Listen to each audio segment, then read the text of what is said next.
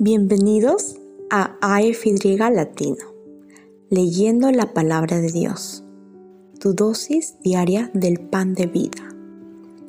Hoy es 12 de agosto y yo soy tu presentadora, Ana Belén Zarango de Perú. Estaremos leyendo de acuerdo al plan de lectura bíblica de Amazing Facts, que puedes encontrar en amazingfacts.org, buscando plan de lectura de la Biblia. También puedes obtenerlo ingresando al enlace en nuestra biografía.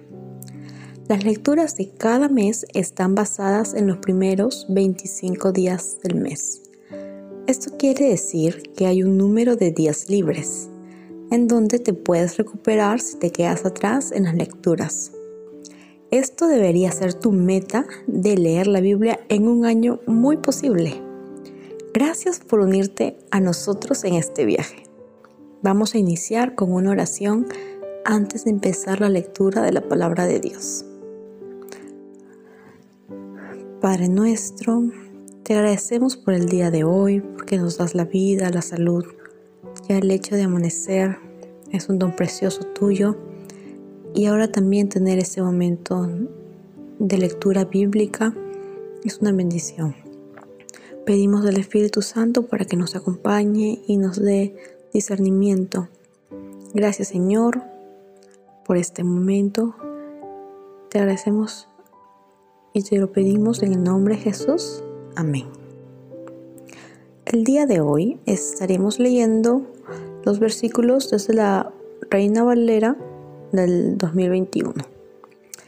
Y los versículos son Nehemías capítulo 6, Proverbios 11 del 1 al 15, Lucas 17 del 1 al 10 y 2 Timoteo del eh, capítulo 1 del 8 al 18. Comencemos con Nehemías. Nehemías 6. Intentan matar a Nehemías.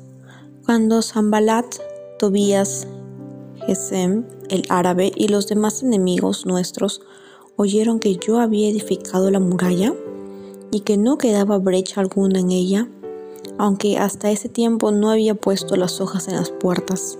Zambalat y Gesem enviaron a decirme, ven, reunámonos en alguna de las aldeas del campo de Ono. Pero ellos habían pensado hacerme el mal.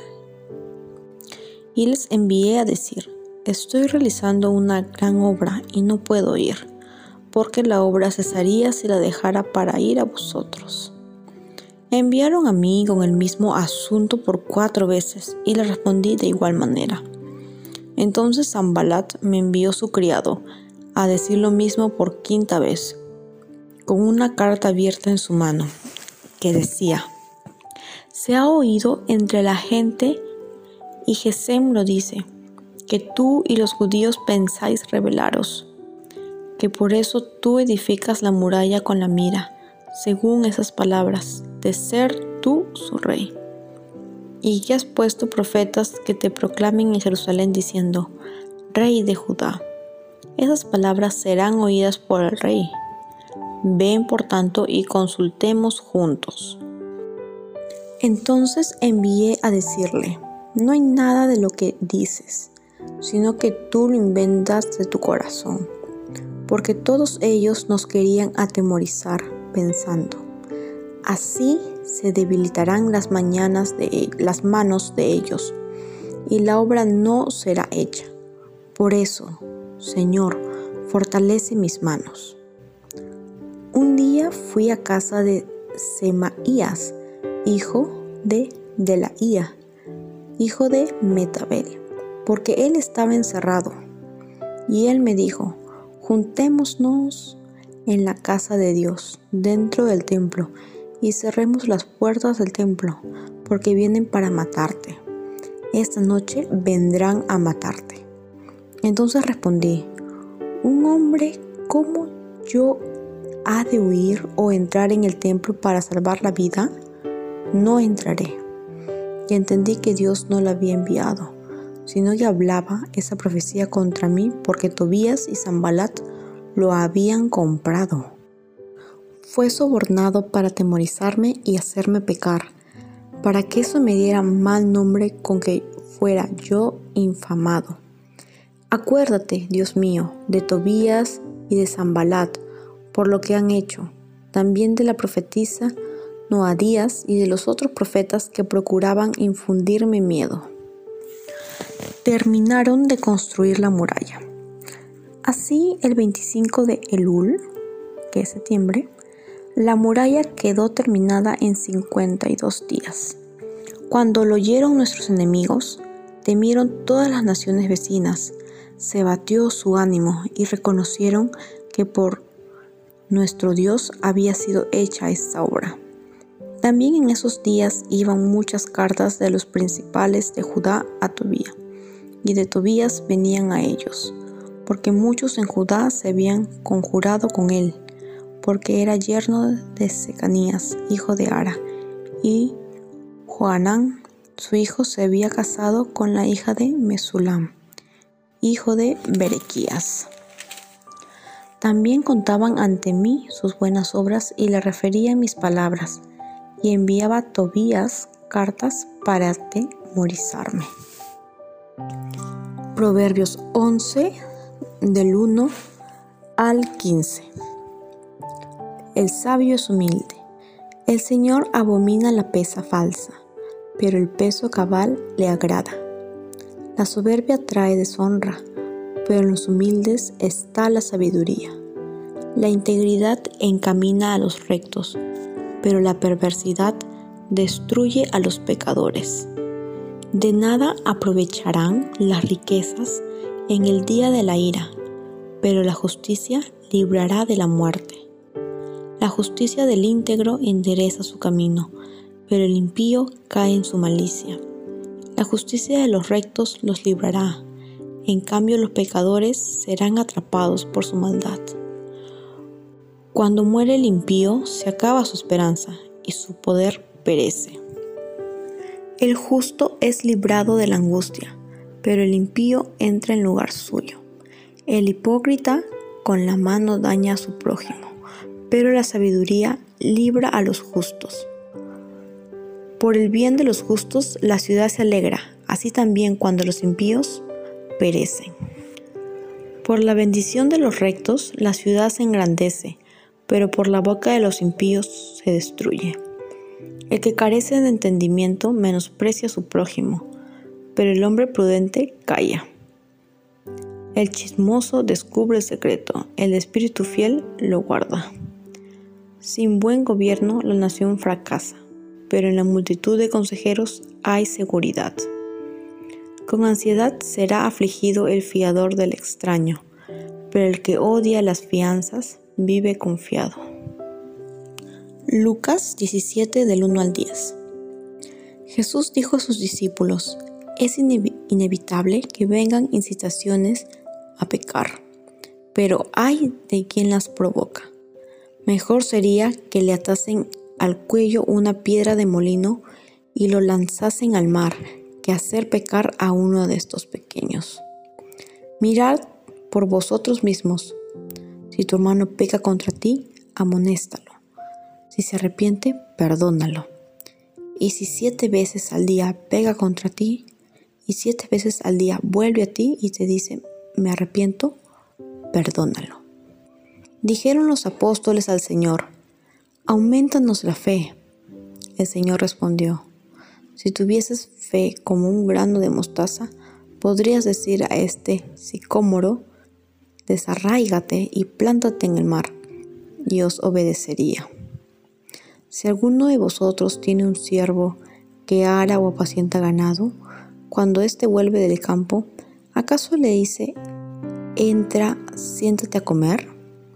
¿No le dice más bien, prepárame la cena, arremángate y sírveme hasta que haya yo comido y bebido, y después come y bebe tú?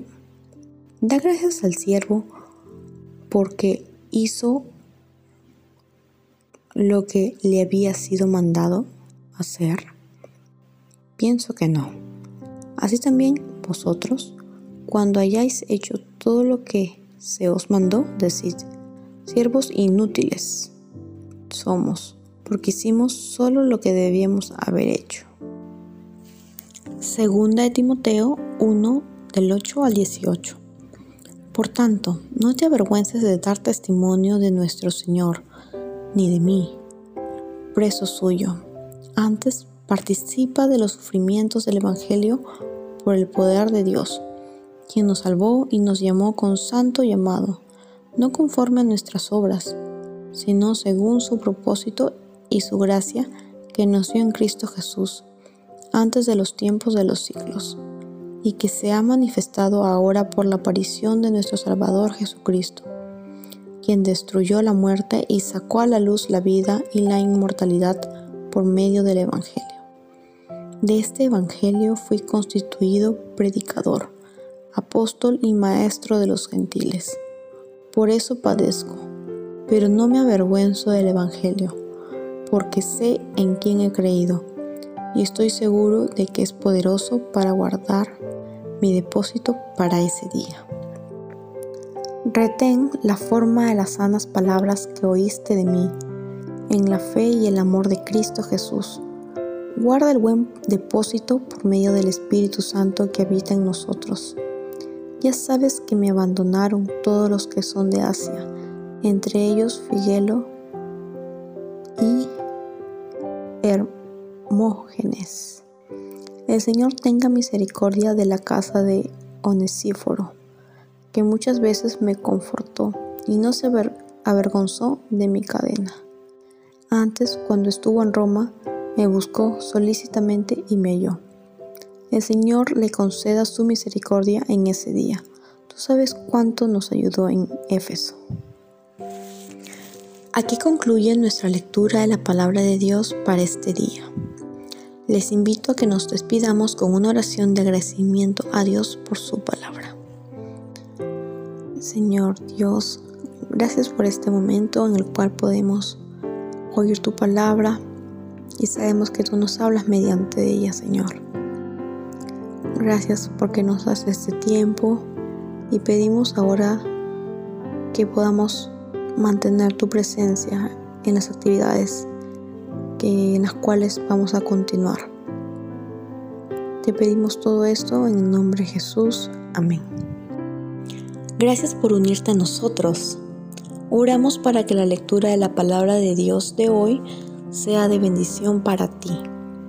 Nuestra oración es que el Señor continúe bendiciéndote con sabiduría y entendimiento para lo espiritual y los asuntos temporales en tu diario vivir. Si deseas una oración especial para ti, por favor mándanos un correo electrónico a afy.amazingfacts.org o encuéntranos en cualquiera de nuestras redes sociales en Instagram, Facebook y YouTube como Amazing Facts Youth, donde recibiremos tus peticiones de oración. Si deseas unirte a nuestras reuniones semanales de oración llamadas Hell Spray, todos los lunes a las 6 pm, horario estándar del Pacífico, envíanos un correo solicitando el ID y la clave de la reunión de Zoom o escríbenos a nuestras páginas de redes sociales para obtener la información. Una vez más, gracias por unirte a nosotros. Para despedirnos, Disfruta de la siguiente música para que continúes reflexionando en la palabra de Dios de hoy. Esperamos conectarnos nuevamente mañana, aquí en AFI Latino, leyendo la palabra de Dios, tu dosis diaria del pan de vida. Esta es tu presentadora, Ana Belén Zarango. Me despido hasta mañana y recuerda, Eres extraordinario y eres un tesoro. Adiós por ahora.